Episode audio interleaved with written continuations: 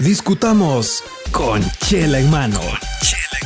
Economía, comercio, empresa, emprendimientos, deportes y más. Con Javier y Roberto Santiago, Hansel Johnston y Luis Moratalla.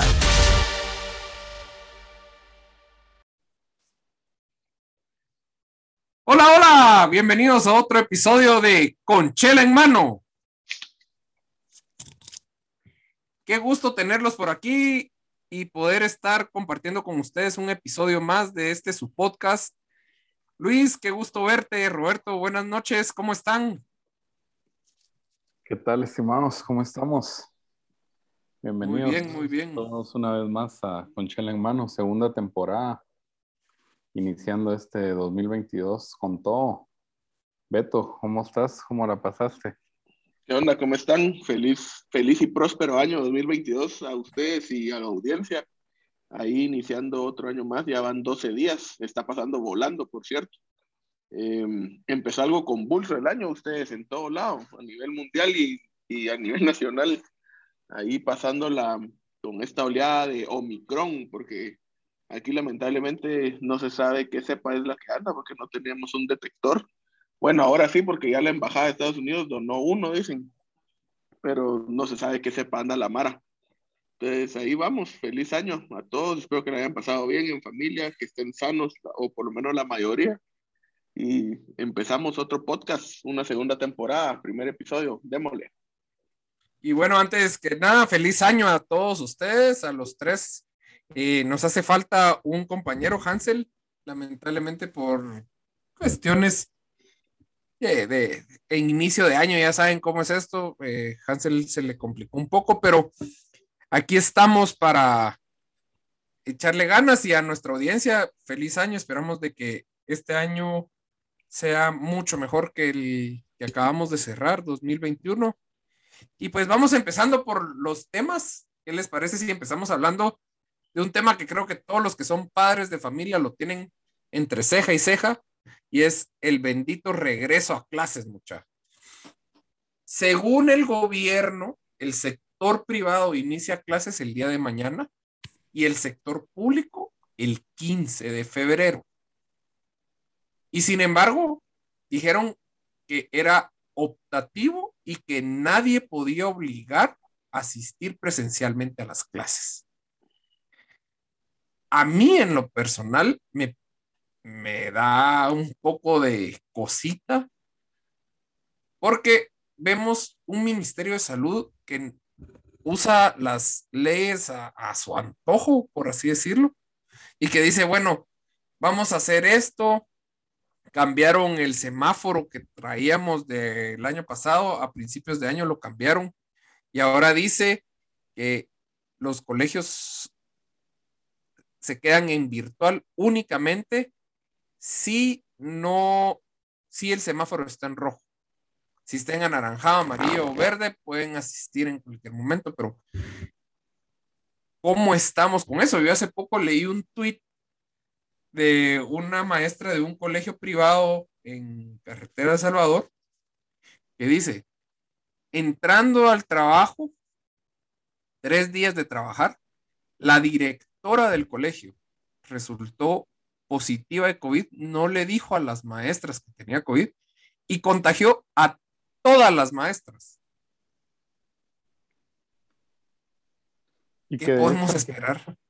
Creo yo que son disposiciones, como vos decías, que, al final va a depender mucho también de, de cada colegio, ¿verdad? El ministerio ha dejado esto abierto ya a que cada colegio pueda hacer sus disposiciones internas por este sé de colegios que, aunque tengan la, la, plataforma y se prepararon durante todo el 2021 para, para la parte híbrida, pues de cierta manera han forzado ya que regresen ya todos presencialmente, ¿verdad? Como que ya no quieren tener ese doble, doble pensum, como platicábamos con vos, de, de que obviamente la logística del colegio y todo implica más recursos para manejar los doble pensum. Totalmente. Y, fíjate que hay algo que que me preocupa y es eh,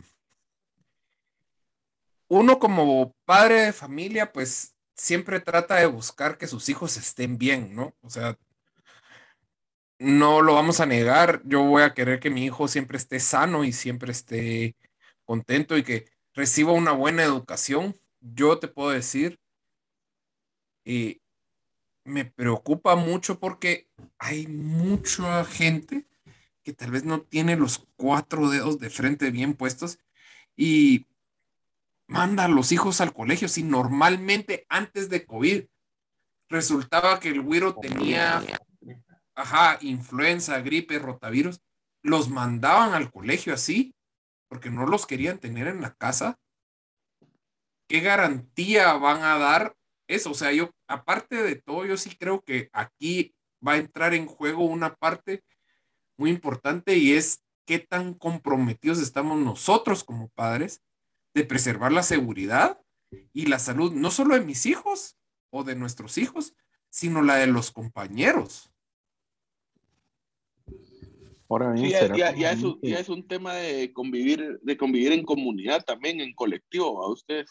Yo no tengo hijos, no estoy metido en el rollo de colegios, pero me entero de gente como ustedes, que son amigos que sí tienen hijos, u otras personas o familiares que tienen hijos. Y claro, es que también hay una gran parte de carga de preocupación y una gran parte de carga ya de hastío de tener a los niños encerrados o de tenerlos en la casa. Entonces, es un tema complicado, es un tema que hay que saber conllevarlo, pero sí, con el bajo nivel de vacunación que hay en Guatemala y con niños que no se han podido todavía por el tema que no está aprobado las vacunas para niños de 5 en adelante. Y todo esto solo complica más el tema de la educación y el problema es el impacto en futuro, ¿verdad? O sea, cómo va a impactar, que eso lo hemos hablado en otros podcasts, cómo va a impactar ese retraso en educación que se está teniendo, porque ya está comprobado que la educación virtual no llega a los niveles de la educación presencial, ¿verdad? Sí, hay dos puntos claves que tocaste ahí. Uno de ellos es el hecho de, por ejemplo, en Guatemala dicen que los niños de los 12 a los 17 años, actualmente el 34% de, lo, de la población está vacunada con una dosis y solamente el 18.2 tienen las dos dosis completas. ¿Esto qué quiere decir?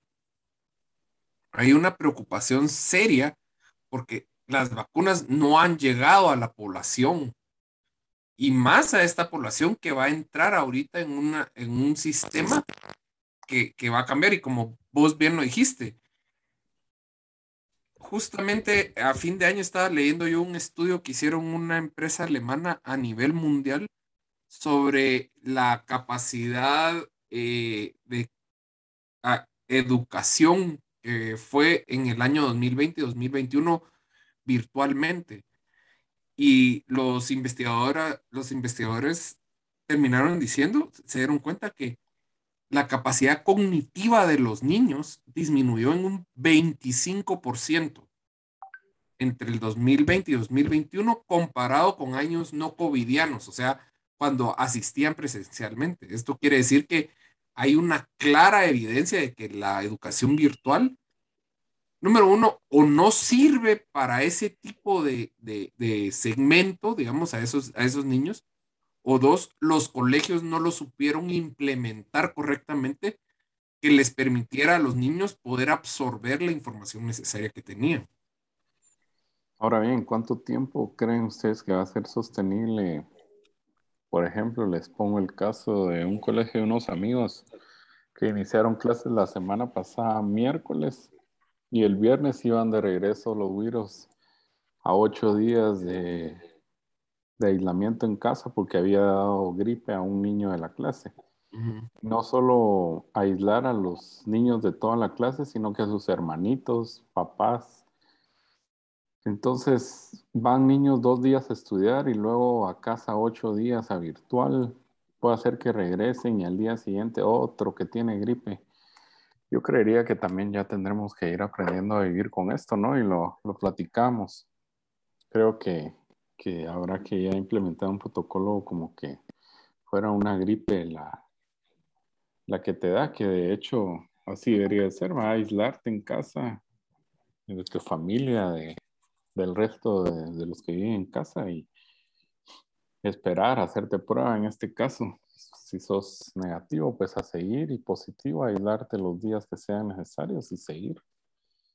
Porque no podríamos seguir otro año más en, entre ir y, y no ir al, al colegio.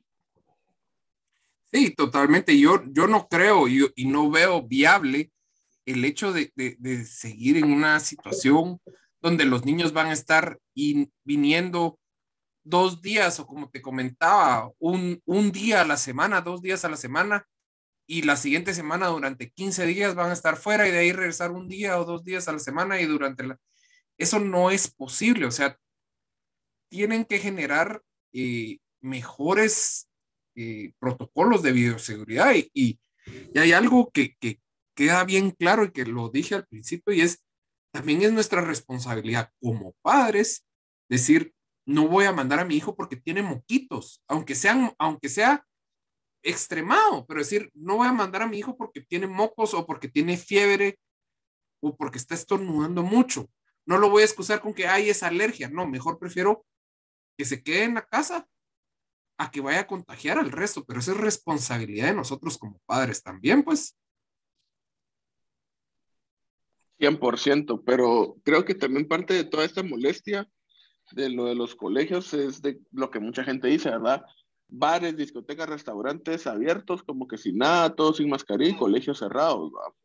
Y eso obviamente impacta en, en, el progreso y desarrollo de un país y de la infancia y juventud del país. Es un tema complejo, la verdad. Hay de ambas partes. Hay gente de tractora que abran, hay gente de tractora que sigan cerrados.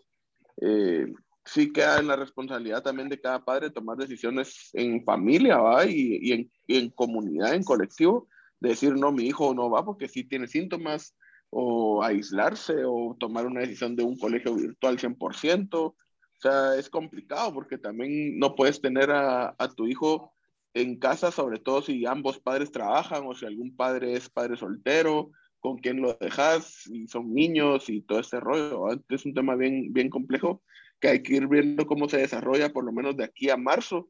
Y el, el, el mes de fuego va a ser ahorita a partir del 20 de enero al, al todo el mes de febrero, a ver cómo les va con ese tema.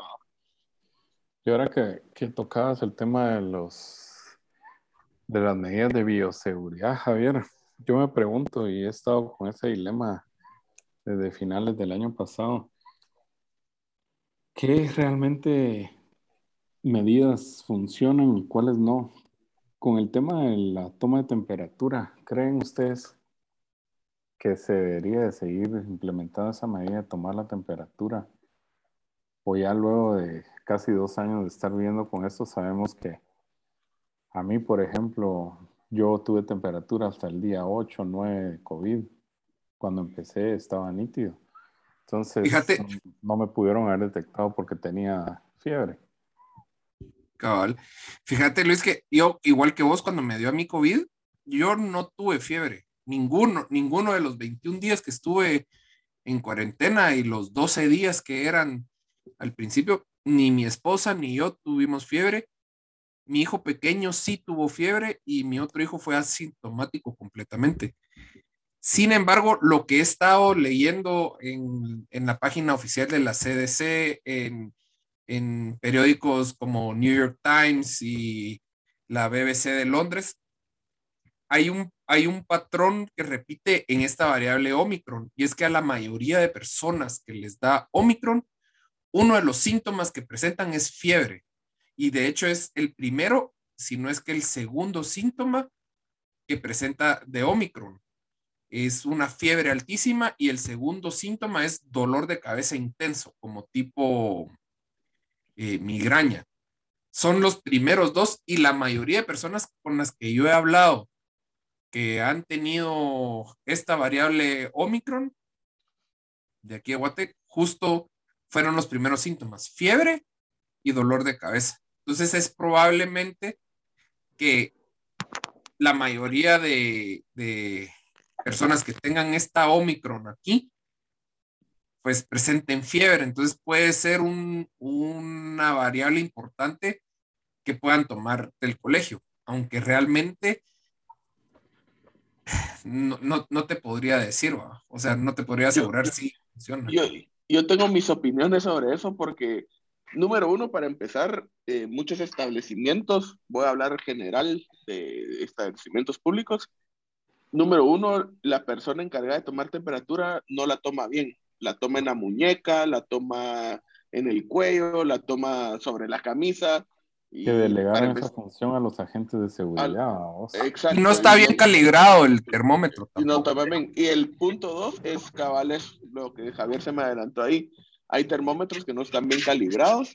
Yo he ido a lugares donde pongo la frente y en la frente me está saliendo 34.5. O sea, estaría muerto, pues, de, de, lo frío que estoy. O sea, es, es intolerable eso. Entonces, eh, cuando tenés esos dos problemas, se, se, vuelve muy complicado poder definir si una persona está o no está infectada. Eh, abonando a lo que Javier decía, yo conozco a una persona que ahorita a principios de este año cayó en reinfección. La primera vez suponemos que se infectó de la cepa original y en esa infección de la cepa original esta persona no presentó ni un solo día eh, temperatura tuvo otros síntomas como cansancio, malestar corporal y un montón de cosas, pero temperatura nunca, y, y sí salió positiva. Y ahorita que se reinfectó, que suponemos que es con la cepa Omicron, el primer síntoma que tuvo fue temperatura de 40. Entonces, eh, creo que eso va, va, a variar. Estamos hablando que es la misma persona en el mismo cuerpo, con una cepa tuvo, no tuvo y con la otra cepa que es la más reciente sí tuvo y esa suposición de que es la Omicron, ¿verdad? Eh, en los lugares, ¿cómo hacemos para que eso funcione o no funcione? Hay que tenerle un poco más de, de, de, ser más estrictos y de un protocolo un poco más estricto con la gente para que, para que definan si la persona está o no está contagiada y que tengan herramientas que sirvan, ¿verdad? Yo, te, yo les quiero dar el ejemplo. Yo estuve en, en Costa Rica el fin de año, yo pasé el fin de año en Costa Rica Fui a San José, que es la capital, y estuve en Quepos, Manuel Antonio, que es una provincia de, de ahí donde es playa. Y en ambos lugares, que son donde yo transité y el trayecto que está entre ambos lugares, todos los establecimientos, absolutamente todos, tenían un lavamanos de pedal, jabón y papel toalla. En ninguno había alcohol gel. Entonces te decían, usted quiere entrar, lávese las manos, se desinfecta. Incluso en el Parque Nacional Manuel Antonio te lavaba la mano con un lavamanos de pedal, jabón de dispensador automático y papel toalla de dispensador automático. O sea, en Costa Rica ya ni siquiera usan el alcohol gel. Habían lugares que sí lo tenían por, supongo que por protocolo, pero el principal factor es el alcohol, el, lavado de manos. Y eh, muy pocos lugares me tomaron temperatura, por ejemplo. En, por decirte, de 10 lugares que fui, tal vez en uno o dos me tomaron temperatura. Pero son medidas un poco más eh, no sé, estrictas tal vez, porque el lavado de manos es mucho mejor que un sprayazo o un chisguetazo o un alcohol que saber si desinfecta y no solo te deja pegajoso. Es más eficiente también, ¿verdad? O sí, otra cosa, lo que hablaban eh, de la toma de temperatura, lo que yo he visto es como que lo hacen por salir del paso, vamos. Es solo para que avance la cola. Bienvenido, Hansel. Gracias, gracias. Ahí perdón la demora, pero aquí estamos ya. Estábamos, pues, estábamos preocupados porque dijimos que de plano que con esta loquera de inicio de año andabas corriendo. Sí, cabal. A maratón. Cabal. No, pero sí, eh, eso de las medidas de bioseguridad, yo también me lo pregunto bastante, muchas, o sea, igual con lo del colegio y todo, es, eh, es un tema definitivo, no sé qué tan eh, confiable puede ser, ¿va? yo nunca he visto que, re, que regresen alguien que tiene fiebre en el supermercado o en el banco ni nada, o sea, no sé si tengo la mala o buena suerte, vamos. Para empezar, yo creo que si tenés fiebre ya ni salís de la casa, ¿va? Entonces no sé qué tan eh, eficiente sea esa medida. Acá tenemos al experto en bioseguridad. El Beto se ha librado cinco veces de ser contagiado. ¿Qué protocolo crees vos que te ha servido para, para mantenerte alejado del virus? No, mira. a la audiencia los tips Anticovid. Eh, mucha gente dice suerte y sí creo que tal vez hay parte de suerte, eh, pero creo que número uno es eh, el cuidado propio, ¿verdad? Usted, o sea, yo uso mi mascarilla a todo lado donde he ido, no me la quito, al menos que si tengo que comer o tomar algo y casi que agarro el bocado, me lo meto y me vuelvo a poner la mascarilla. Eh, siempre en las reuniones que he tenido trato de preguntar que la gente que, que se está reuniendo si no tiene síntomas, si no, esto, no está en contacto con nadie. Y la gente ha sido bastante honesta conmigo por lo menos. Y mi lavado de manos, yo sí, yo, yo eh, he trabajado y trabajo en temas de alimentos, entonces ahí por protocolos y temas de, de inocuidad y salubridad, me, yo me aprendí a lavarme las manos de forma industrial, por decirlo de alguna forma, y así me las lavo en mi casa y en cualquier casa, en cualquier lugar donde vaya. Pero sí, o sea, creo que... Sí, creo que el uso de mascarilla es, pero lo, lo, lo más alto que pueda haber y asegurarte que la gente que esté a tu alrededor eh, no haya tenido contacto, no esté contagiada, ¿verdad? Eh, mucha gente, obviamente eso no está en tus manos, pero también el distanciamiento. Yo he ido a reuniones donde yo he visto algo que no me parece y me voy del otro lado del salón en donde esté o del otro lado de la sala donde esté o el comedor y trato de evitar a, a lo que yo creo, considero que es un riesgo para mí. Pero de, después de lo contrario, no sé, va, eh, puede ser mucha suerte, puede ser, es una lotería. La verdad que este virus es un loteriazo porque yo he estado con gente que, que ha estado conmigo y a los días, mire, que salí positivo y yo me hago prueba, yo negativo, entonces no, no sé, la verdad es que no sé. Miren, a, hay, hay, que, hay que saberse cuidar. Sumando a eso, en una entrevista que le hicieron a la ministra de Educación, dijo que, eh, que el año pasado de los establecimientos que funcionaron en modalidad híbrida, ninguno tuvo brote de COVID y que todos los casos resultaron siendo tranquilos y que no hubo más resfriados. Y que esto demuestra la eficacia de la modalidad por burbujas, que si en algún caso, en alguna persona que estaba contagiada, solo es la burbuja y es fácil de aislar a las personas que están dentro de la burbuja. Y que va a ser eh, reportado en el sistema de registros educativos para que tanto directores como maestros y padres de familia puedan meterse al sistema CIRE y ver cómo está la situación eh, sospechosa y el monitoreo de la comunidad. Yo no creo eso porque yo conozco personas que estuvieron en colegios en Santa Catarina Pinula, que estuvieron yendo y que de repente iban dos, tres semanas y de ahí dejaban de ir porque uno o dos casos resultaron con COVID. Entonces, no sé qué tan cierto sea lo que dice la, ministra, pues. Es poco probable que, que, sea cierto. Y yo, abonando a lo que decía, eh, he tratado de, evitar también reuniones masivas o eventos masivos. Eso es lo número uno que, que hago. Yo cuando me dicen, mire, ya va, va, a ir tanta gente o va a haber tanta gente o es un concierto, es algo así, yo no voy, no voy a discotecas, a restaurantes, eh, a bares, a restaurantes sí he ido y trato de elegir la mesa más alejada de todos y que esté ventilada.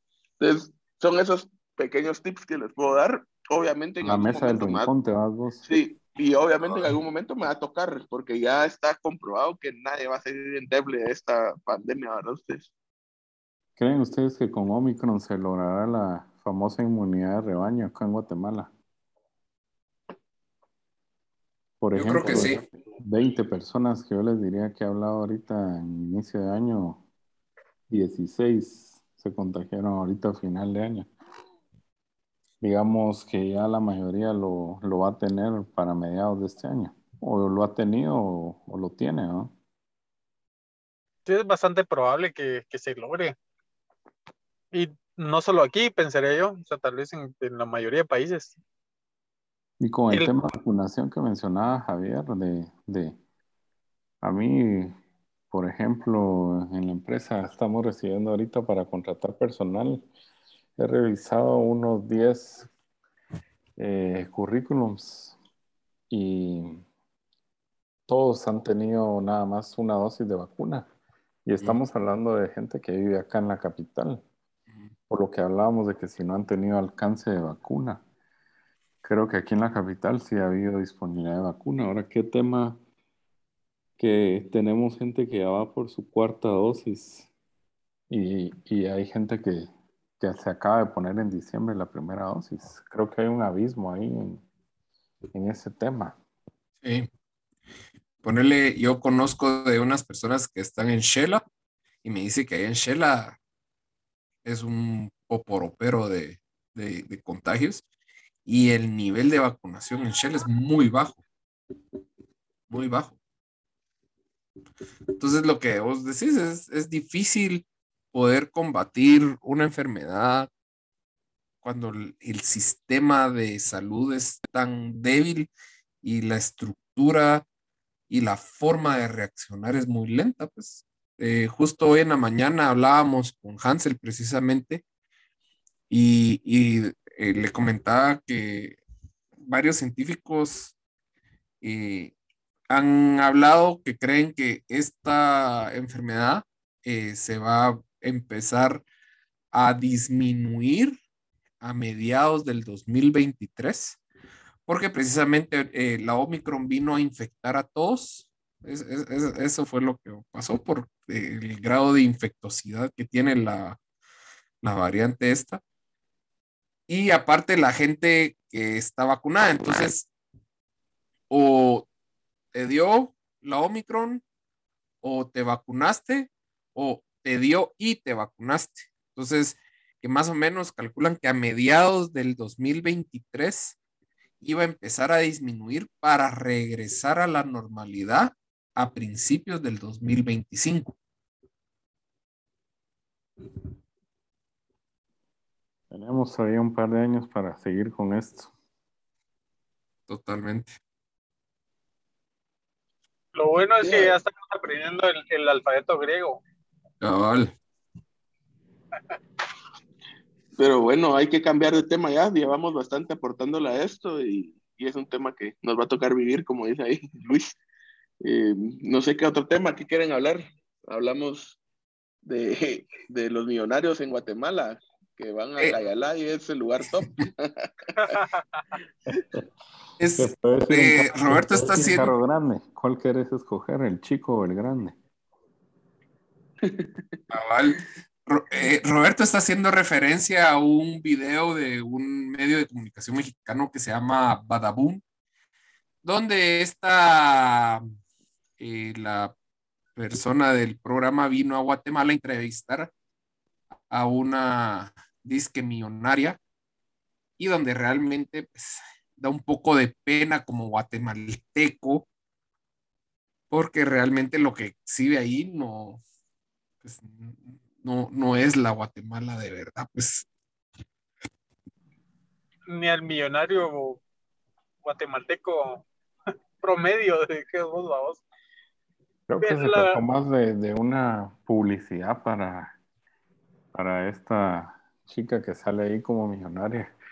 Creo que era más para posicionarla en alguna redes, una cosa así. Redes o algo, porque realmente no, no reflejaban ni todo lo que dice en el video de cómo es una vida de, de, de la élite en Guatemala. Sí, fijo, mira, yo, yo, yo sí tengo mi opinión sobre eso y vi el video como dos veces porque no lo podía creer. Y obviamente en Guatemala hay gente que puede que su, su cuenta de banco supere los seis, las seis cifras y eso ya te convierte en millonario, pero así como puede superar esas seis cifras, también están a una enfermedad de, volver, de volverse pobres o tener que vender todo, como sucedió ahorita en la pandemia, ¿va? Entonces, eh, también la otro, que hay mucha gente que tiene dinero mal habido, dinero de corrupción, de lavado, de peculado, de todo ese rollo. Yo, yo compartí este video con varias personas en varios grupos y les preguntaba qué piensan de esto. Y sin mentirles y sin ofender a nadie, el 100% de personas me dijo, la mujer tiene planta de mujer de narco o de esposa de algún diputado o de algún político corrupto que está aprovechándose de ese dinero. Eso fue lo primero que todos me dijeron, el 100% de las personas. Eh, el millonario guatemalteco de, de trascendencia, de historia, número uno, no anda en una Fortuner, for, Fortuner o Fortuner, no sé cómo se dice ese nombre, anda, en, anda en una Mercedes G500, en una Lexus tipo Land Cruiser, eh, blindados, eh, no anda en un carrito BM rodado, a ustedes. Em, yo les comentaba ahí que en la colonia donde yo, yo, vivo hay una persona con mucho dinero y el cuate tiene dos helicópteros y no anda en Cayala, pues, o sea, eh, la percepción de millonario habría que evaluar cuáles son la, los parámetros para establecer qué te hace ser millonario, si solo es el dinero en seis cifras o solo es la popularidad o, qué, o, o la ropa con la que te vestís que son marcas ya también desgastadas las que, la que ella presenta ahí y es lamentable la verdad, o sea, creer que creer que Cayala es el lugar más top de Guatemala, no conoce Guatemala, no conoce a gente que realmente tiene dinero y dónde se junta esta gente, ¿verdad? Es mi, es mi opinión. Depende a quién le preguntas, vamos, o sea, ese es, ese es el tema, o sea, tal vez habrán personas que sí crean que es el top, vamos, o sea, porque vienen de otro lugar totalmente distinto, ¿ah? o sea, sin, sin discriminar ni mucho menos, pero pues cada quien tiene su realidad, pues tal vez es, es probable que alguien sí lo crea, pero eh, eso, ese video da un poco de, de, risa, de pena, vamos, de pena ajena también, va, porque es un poco eh, difícil de digerir, digamos, ¿no? y triste que eso represente o trate de representar a, a, al guatemalteco millonario, no, vamos, porque realmente da pena. Sí. Yo voy un poco más para atrás y analizándolo, o sea, yo sí veo preocupante porque esta situación de las redes sociales y esto de querer ser influencer te lleva a vivir una mentira, o sea, si sos millonario no tenés por qué andar diciéndolo a los cuatro vientos que sos millonario, que tenés Rolex, que tenés Louis Vuitton, que tenés XY carro. No, eh. Ajá, Ferragamo. O sea, no, no tenés necesidad. Yo lo que veo honestamente es una persona que está fabricando una realidad para ella y querer aparentar algo que no es psicológicamente, eso, eso, esa es una tristeza. Y muchas de las personas que estoy conociendo que quieren ser influencers, eso es lo que refleja. O sea, quieren vivir una mentira donde siempre están bien, siempre están contentos, siempre están exitosos, siempre la andan rompiendo, como dicen, eh, que siempre disfrutan de su vida y cuando les hablas verdaderamente te das cuenta que son un desastre porque están mal, porque se sienten aislados, porque se sienten solos, pero lloran en el cuarto, pero para la selfie se maquillan y se ponen bien. Y ese es el tema que tenemos que tratar realmente como, como sociedad, no solo como Guatemala, pues como sociedad, es qué va a pasar el día de mañana cuando nuestros hijos lleguen a esa edad y, crean que ser falsos les va a dar popularidad, pues. Sí, fijo. Yo lo primero que pensé es, eh, aparte de todo lo que ya dije, es pobre chava se está exponiendo públicamente. Porque eh, en una sociedad tan peligrosa como la guatemalteca, donde hay no sé cuántos asesinatos de mujeres diarios, donde hay no sé cuántos secuestros, tanta violencia, lo que hizo esa chava ahí fue exponerse, exponerse a, al mil por ciento. Ahorita ya toda la mara sabe quién es, toda la mara eh, sabe que es millonaria. Eh, que frecuenta Cayalá. Que, que, frecuenta Cayalá, que, ajá, o sea, lamentable por ella. Espero, yo espero que, que, no le pase nada, que todo, que todo bien con ella, pero se expuso demasiado, creo yo. Y pues no creo que hay que darle más, más larga a este tema. Yo lo saqué a conclusión porque fue algo que, que estuvo de boca en boca en las redes sociales en todo lado esta semana y podemos seguir al siguiente tema. Creo que tampoco hay que eh, meterse mucho en ese rollo porque si no vamos a parar en superficialidades y nada que Sí, totalmente. Otro tema es la noticia del Vanguard o la noticia financiera que auguran un crecimiento económico histórico en Guatemala eh, creo que era el 7.5%, si mal no recuerdo. Y pues yo, yo tengo mis dudas, ¿verdad? Pero, ¿qué, quiero oír lo que opinan ustedes. Yo antes de que opinen, eh, hoy reportado por la Fed, 7% de inflación en Estados Unidos. Obviamente si hay inflación en Estados Unidos, hay inflación en el resto del mundo, ¿va? O sea, eso es de cajón. Sí, mira, yo creo que el, el Vanguard a veces se saca números medio fumados, no, no, como dirían por ahí, o sea, no, no tengo pruebas, pero tampoco dudas, porque hay veces que sí salen así, no sé, como que fueran, tienen que dar un dato y eso y ese dan, vamos, o sea, no sé. Y es que aquí también tenemos que tomar en cuenta qué es lo que están midiendo el Vanguard, porque obviamente si es un crecimiento económico porque la industria y el comercio lo dieron, pues qué bueno. Pero lamentablemente parte de ese crecimiento económico se ve también de el dato histórico de recepción de remesas en Guatemala.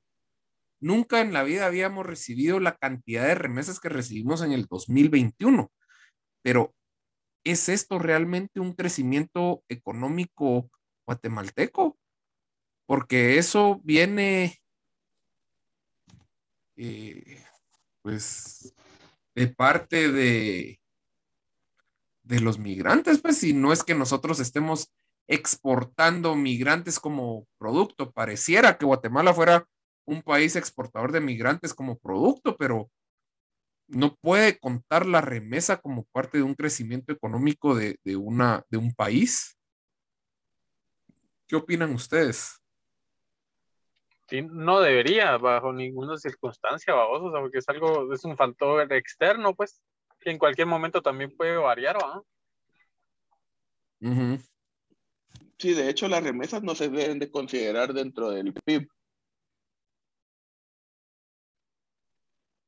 Entonces, ¿qué, qué, qué, qué, qué pasa? Porque realmente es, o sea, para empezar, vamos, vamos a hablar de que si la persona se está yendo de Guatemala es porque aquí en Guatemala no está encontrando las oportunidades necesarias para desarrollarse como tal, personal, profesional y familiarmente. Entonces, ¿qué estamos diciendo? la inseguridad.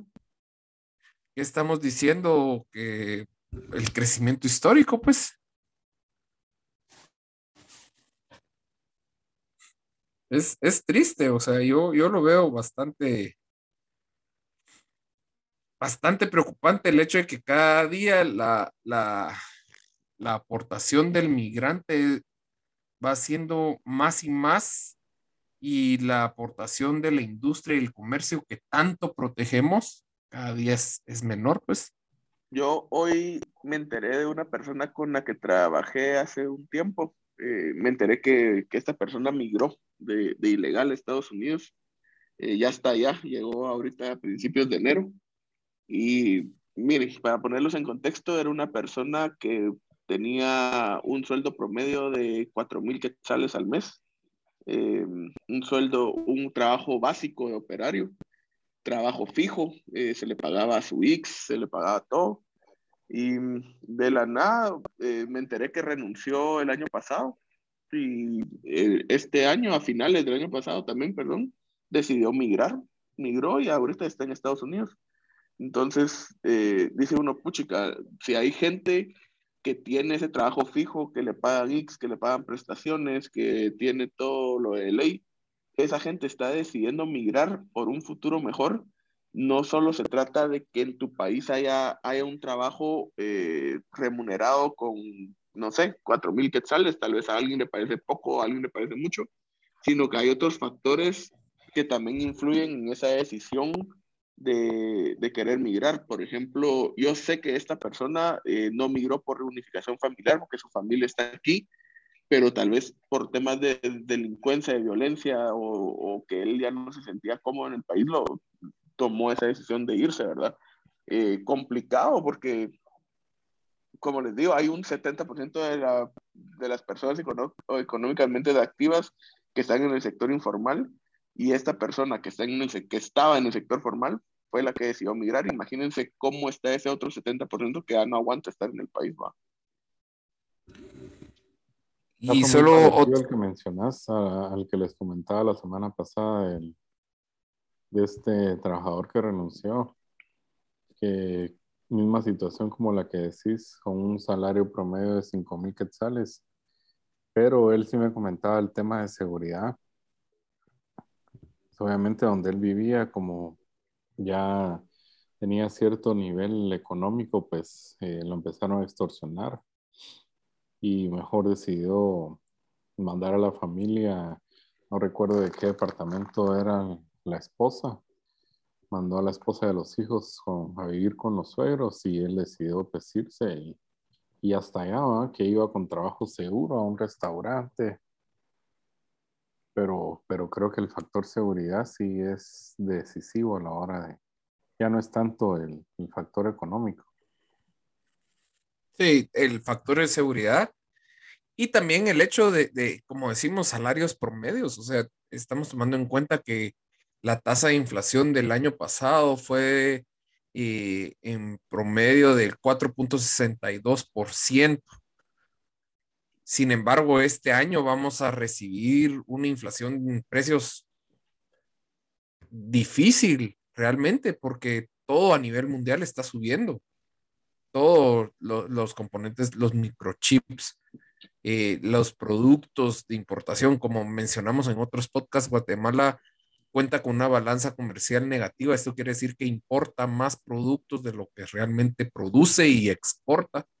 Entonces, todo esto va a venir a cargar y, y, y, eso para una persona que tiene un salario de promedio de 5 mil quetzales y tiene que mantener una familia, pues, no le alcanza, pues.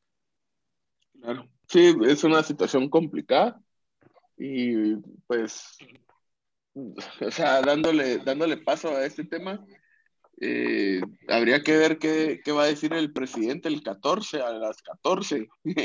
Tiene que dar su, su, reporte anual de presidencia. ¿Qué esperan ustedes de ese reporte? ¿Creen que va a tocar algo de este tema o, o, o vas a usar a los migrantes como una punta de lanza? Ah, es difícil de saber vos porque a veces salen con cosas como, como que la Mara, como que esa Mara viviera en otra realidad alternativa. Salen tirando la ficha al aire. Salen tirando la ficha al aire para mediar un conflicto entre dos, dos municipios. Cabal, es, o sea, de verdad que no. Aunque estuvo mejor que lo echara al aire, fíjate, a que tomara la decisión. Sí, pero está fregado, o sea, la verdad que si ese es el, el, dirigente, ¿va? si es el gerente de la empresa, estamos fregados, pues. Ah, totalmente. Y es que tenemos que, tenemos que ser honestos y es que hay una indiferencia rotunda del mandatario hacia, hacia el pueblo de Guatemala. O sea, eso lo puedes notar desde la, desde inicio de la pandemia, pues.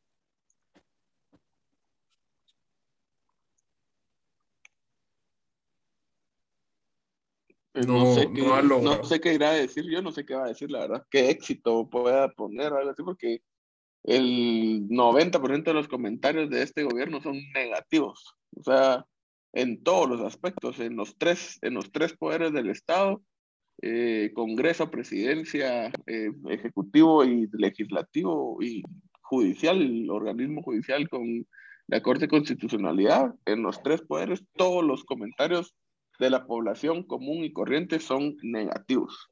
O sea, no se ha visto avance en nada. Sí, no, no se ha visto nada. Pero seguramente va, va, a decir también del crecimiento económico y va a decir de, o sea...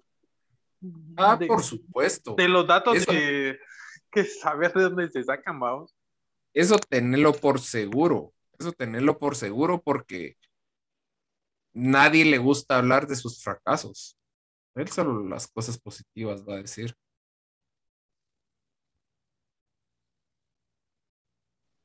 Sí, pero sí tendría que reconocer que ha, habido una mala gestión en ciertos aspectos, ¿verdad? Y... En especial la forma como maneja el pueblo, si no mira la situación que está pasando en Nahualá. Sí, cabal. Ahí no, no hay quien, quien por esa gente. Y obviamente ahí hay, no solo es un conflicto territorial histórico, sino que ahí también ya hay poderes fácticos de, de crimen organizado y, otros temas que están involucrados en ese, en ese, en ese conflicto. Pero no hay, no hay una línea, no hay un proyecto de, de diálogo, no hay nada de negociación. O sea, eso va a seguir latente ahí y puede, puede jalar a otros municipios aledaños y convertirse en un problema ya civil para el país. No tipo, no tipo guerra, pero tal, bueno, incluso podríamos llegar a una guerra tipo civil en esa región, pero sí eh, empieza a complicarse el tema y que ya no se pueda tener acceso por esos, esos territorios a otros lados o algo así, ¿verdad? Sí es complicado ese tema y sí hay que verlo lo más pronto posible y lo tienen que mediar a, a como el lugar de la mejor manera posible.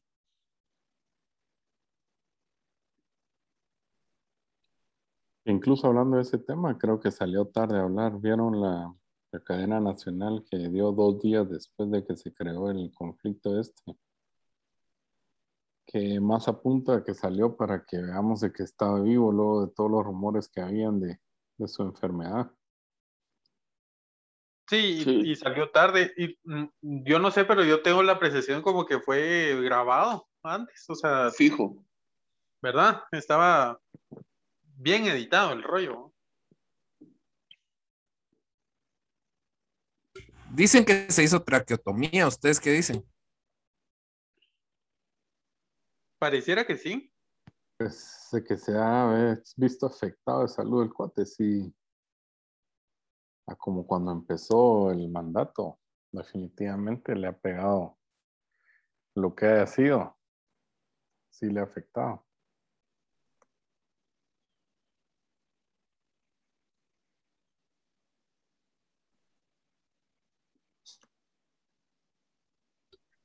No, pues obviamente vamos a dejar un poco eh, el tema este porque realmente es un tema complicado y mm, vamos a pasar hacia un tema ya para ir cerrando el, podcast sobre qué expectativas tienen ustedes del 2022. Eh, Hansel, me gustaría que empezaras vos. Eh, ¿qué, ¿Qué expectativas tenés para este año 2022?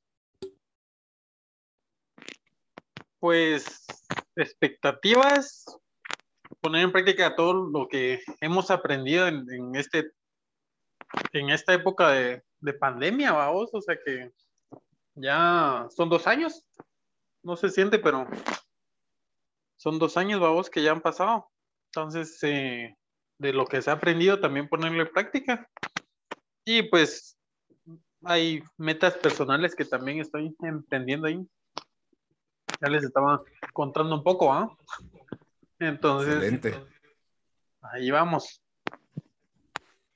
Buenísimo. Luis, ¿qué expectativas tenés para este 22?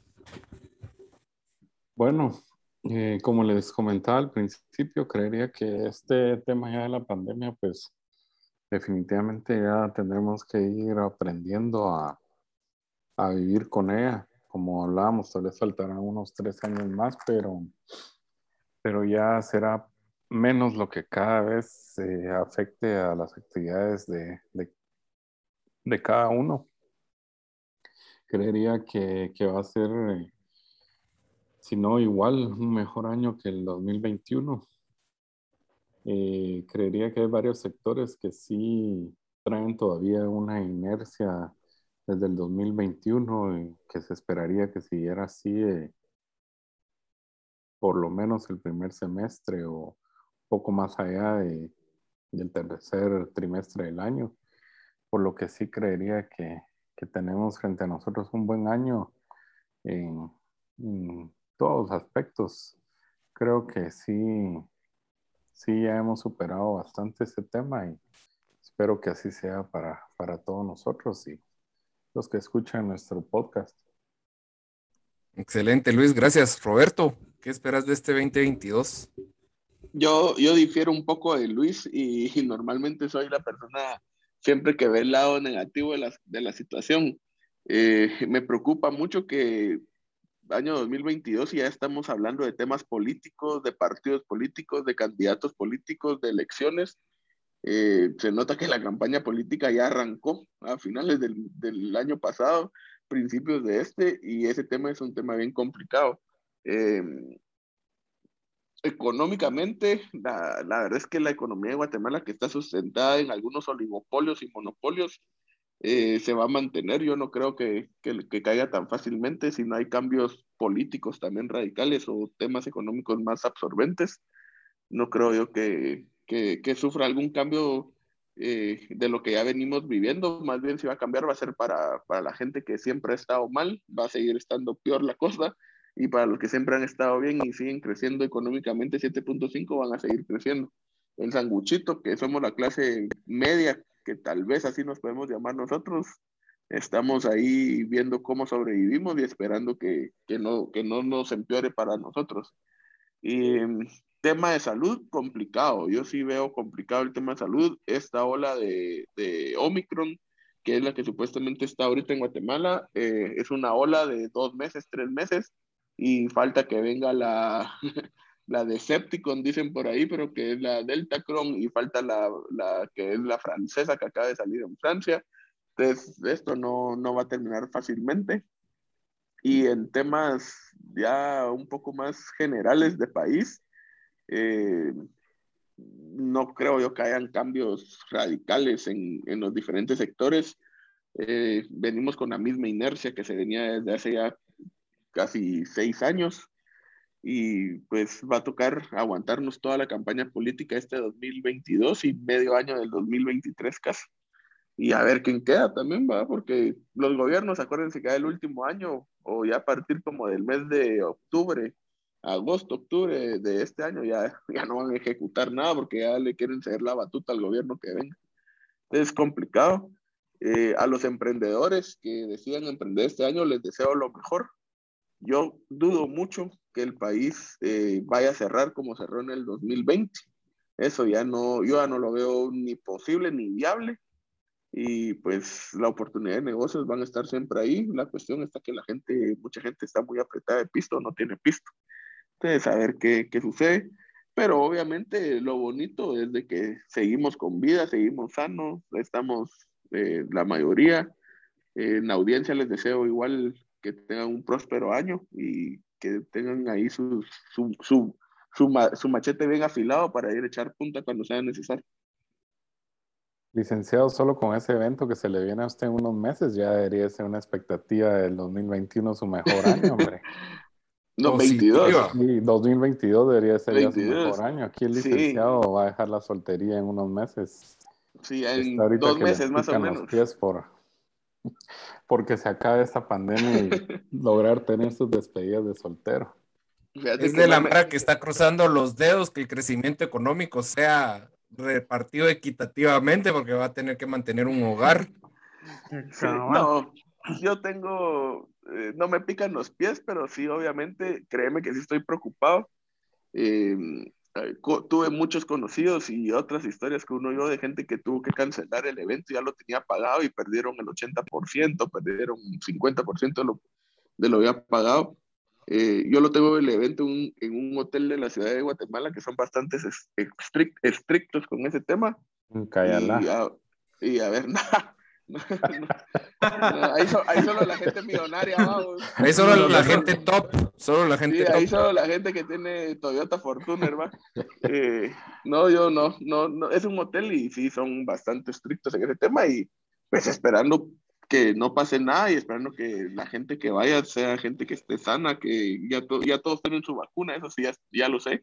Somos pocos invitados por lo mismo, el hotel no me permite mayor cantidad pero sí, espero que, que, se logre llevar a cabo. Ya quiero salir de eso, la verdad. es un tema que, que, está ahí todos los días hasta que llega, ya que salir es cuando respiras y te absorbe porque es de ver temas de proveedores, de invitados.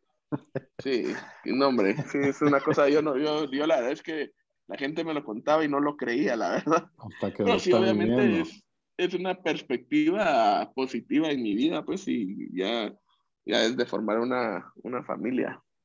Más adelante ahorita, ¿no? Pues pero ya como pareja ya estamos bajo la ley unidos y a, momento de crear familia. Excelente. ¿Y usted, coach? ¿Cuál es la expectativa para este 2022? Yo, creo que eh, acabamos de salir de dos años convulsos de transformación. Ahorita toca un año de, de aprender a aplicar lo aprendido en estos dos años, ¿verdad? Valga la redundancia. Creo que va a ser un año de, ya no de, acoplamiento, sino de empezar a, implementar lo que aprendimos durante el 2021 y 2020, que nos permita llegar a, un ritmo más normal. Em, económicamente lo veo un poco más difícil por tantas situaciones, tantas cosas. Em, empezando por la, la, situación que está pasando Estados Unidos en cuanto a la inflación, eh, la crisis de contenedores que sigue estando latente, los, ahí sí que las importaciones están eh, difíciles, el aumento de precio va a ser eh, fuerte pero creo que va a ser un año de mucha transformación tecnológica. Eh, ya varias empresas eh, han marcado el paso, el ritmo de, enseñar que el e-commerce, la transformación eh, tecnológica es algo que se viene con todo y Guatemala se está preparando, se está adelantando. Y así, así podemos ver eso realmente creo yo que si nos ponemos la mano en la conciencia como habitantes y empezamos a trabajar por el bien del país y no solo por el bien de nosotros, vamos a empezar a, mejorar. Eh, como dice Roberto, viene un año de dificultad por las cuestiones políticas que se, que se enfrentan y es momento que hago un llamado a la sociedad donde votemos conscientemente y no votemos porque no quiero que quede X o Y candidato o candidata. O sea, votemos por, por las personas que, tienen un proyecto para país que hay que construirlo. Ya, Guatemala se lo merece, pues hemos pasado los últimos 25, 30 años con gobiernos nefastos que solo se preocupan por, por, por enriquecerse ellos y cada vez Guatemala está en la quiebra ya ahorita pensemos en, la construcción de Guatemala, porque es nuestro país y aquí tenemos que vivir. Y yo sí creo que va a ser un año de, cambio, de cambio fuerte y de, y de adaptación. Y bueno, hoy no tenemos las preguntas rápidas porque no hay que hacer, pero yo sí le tengo el segmento de dato inútil pero interesante. Y este es un dato inútil pero interesante y ustedes conocen la berenjena. En inglés se llama eggplant. No me gusta la berenjena a mí. Pero ¿sabías vos que dos tercios de las berenjenas que se comen en el mundo se cultivan en Nueva Jersey? y, del, y del otro un tercio un medio de ese un tercio se cultiva en Guatemala. Ese es el buen dato. Inútil, pero interesante. Así y que. Los chinos, y los chinos la comen por montones. De hecho, ahí es donde más se va la berenjena aquí en Guatemala para Asia. ¿Usted es fan de la berenjena entonces? Yo soy fan de la berenjena. Tengo una receta de lasaña de berenjena. De berenjena. Buenísima. ¿Cómo, le gusta al Roberto esa lasaña? Me recuerdo. Fíjate vos de que yo, yo tengo historias con eso porque varias gente eh, me ha dicho o me preguntan y me pasa con el fiambre también porque a mí el fiambre no me gusta.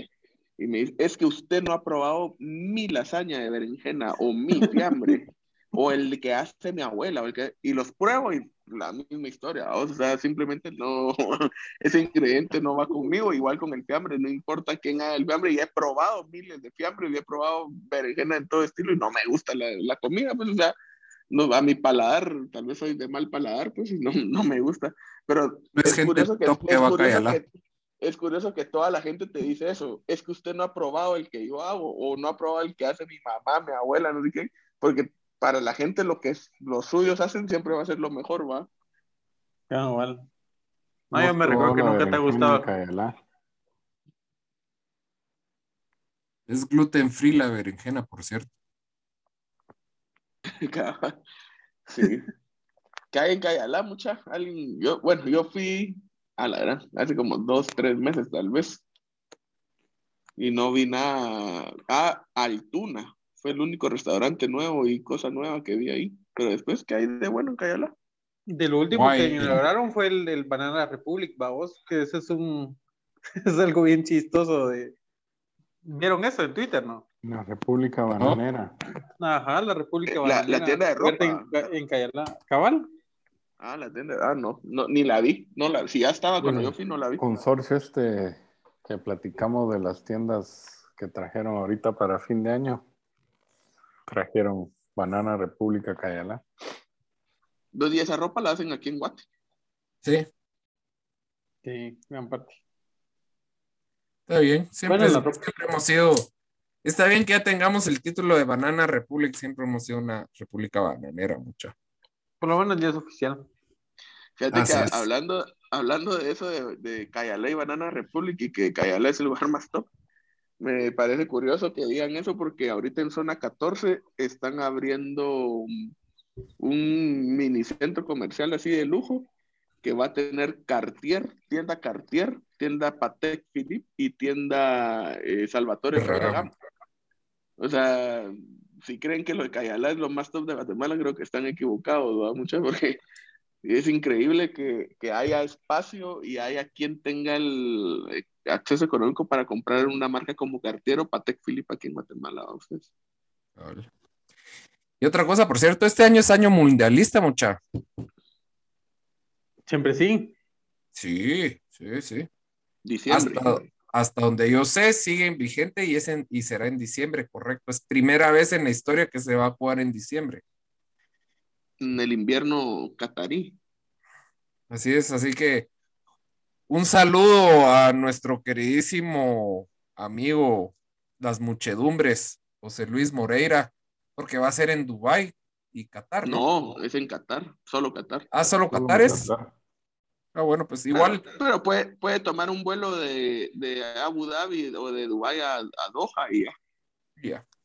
Está ahí a la par. Es más barato que ir a Petén. Ah, vale. Eh, probablemente. Probablemente. Y, y, en primera línea, en primera clase, en, en ¿cómo se llama eso? Emirates. Fly Emirates. El primer año también con la llegada de la Fórmula 1 a Miami. A Miami. Seguramente será un atractivo para el licenciado Roberto. Santiago. Para ir otra, otra vez a Miami. Complicado porque con ese tema de, de, la boda no queda dinero para eso. Sale caro casarse en Guatemala, ustedes. Ahí sí alguien. En Guatemala y en el mundo. En todos lados. yo, no, sí, yo no sé cómo será en otro lado. Aquí en Guatemala sea la gran madre, muchachos. O sea, si hay alguien de la audiencia que tenga experiencia en ser wedding planner y quiera tocar ese tema y nos cuente cómo está este desastre económico de, las bodas, que, no, que, que, la invitamos a un podcast o lo invitamos a un podcast. Eso de los wedding planners es otra, otra onda. Y por cierto, quiero mandar un saludo a tres super fans del podcast que nos escucha siempre. Eh, un saludo a Fernando y Luis Bock, a la familia Bax, eh, Axiam también que nos escuchan. Y un saludo hasta Italia a una nuestra fiel oyente, Delia Velázquez, nos escucha siempre en Italia, no se pierde ni un solo episodio. Andrés Molina en Viena también. Andrés saludos, Molina. Saludos para Andrés y Delia. Salud, y gracias por, por escuchar nuestro pequeño proyecto y nuestros pequeños disparates.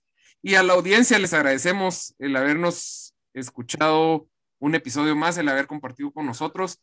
Los invitamos a que nos sigan en redes sociales, que nos dejen ahí en las redes sociales temas que quieren que toquemos, invitados a que quieren que consigamos para hacer esto un programa de ustedes. Eh, les agradecemos por compartirnos. Estamos empezando nuestra segunda temporada, muy contentos y les deseamos a todos un muy feliz año. Jóvenes, de mi parte, estoy muy contento de estar otra vez con ustedes de regreso y les deseo feliz año a los tres y nos estamos viendo el próximo miércoles. Muchas gracias, hasta pronto. Igualmente, saludos. Salud. Salud. Salud. Gracias por escucharnos. Acompáñanos todas las semanas con otro interesante tema que abordaremos con nuestro invitado especial. Síguenos en Twitter y Facebook como Conchela en Mano Podcast y en Instagram como Conchela en Mano Podcast GT.